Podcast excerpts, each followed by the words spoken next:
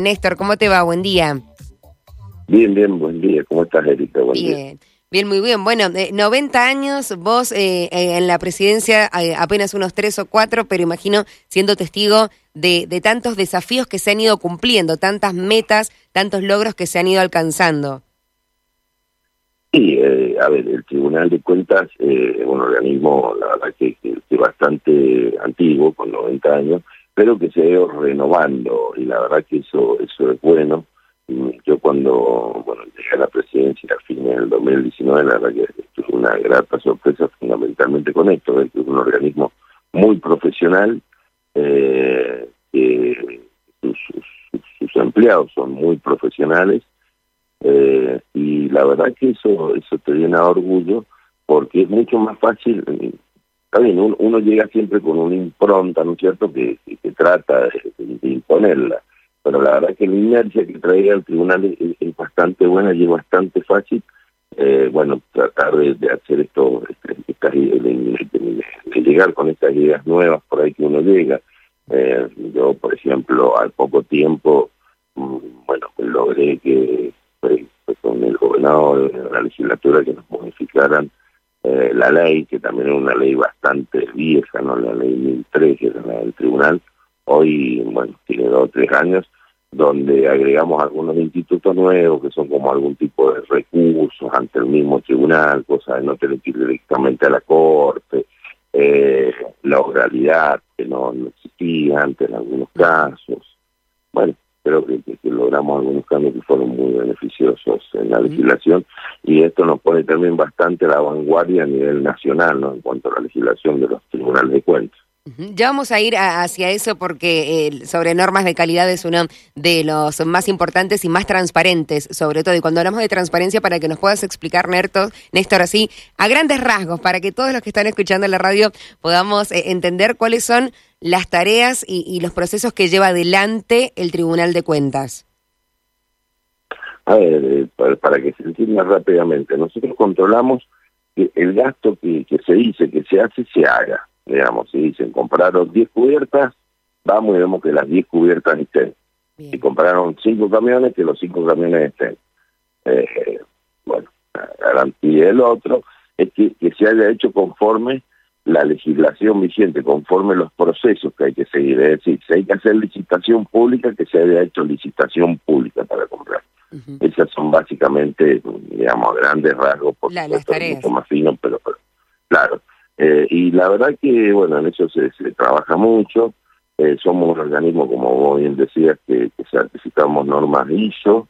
Eh, este año, bueno, tuvimos el, control hace un mes, la verdad que nos fue muy bien. Eh, a nivel nacional, como te, decía, somos un organismo de, de vanguardia y muy respetado.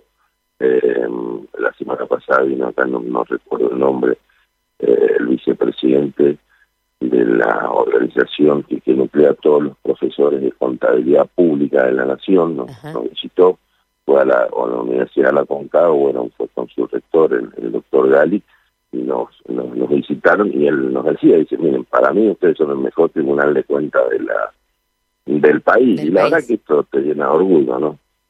La, la página es súper accesible, justo lo, lo mencionaba cuando arrancamos la nota para eh, enterarnos, ¿no? Y, por ejemplo, acceder a la información pública, digo, dentro de todas las, las pestañas que, maneja la página. ¿Y qué siente eh, usted, Néstor, al recibir, ahora en la presidencia, pero imagino que hay un gran equipo trabajando, ¿no? Estas certificaciones, la del BID, por ejemplo, el premio a la calidad, eh, el premio por la transparencia.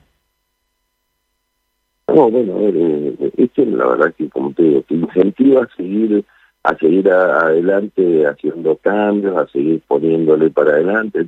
Bueno, por supuesto, eh, esto también viene el ego, uno no el orgullo, eh, eh, bueno, que te ayuda mucho, pero fundamentalmente esto creo que eh, al ver esta mejora, al ver esto, esto, esto, esta calidad que tiene nuestro tribunal, eh, te incentiva a seguir cambiando cosas, ¿no? Eh, ¿Y qué siente cuando eh, personas también ligadas al mundo de la política hacen críticas al Tribunal de Cuentas? Bueno, hay algunos que se hablan encima, la verdad que me parece que no tiene sentido.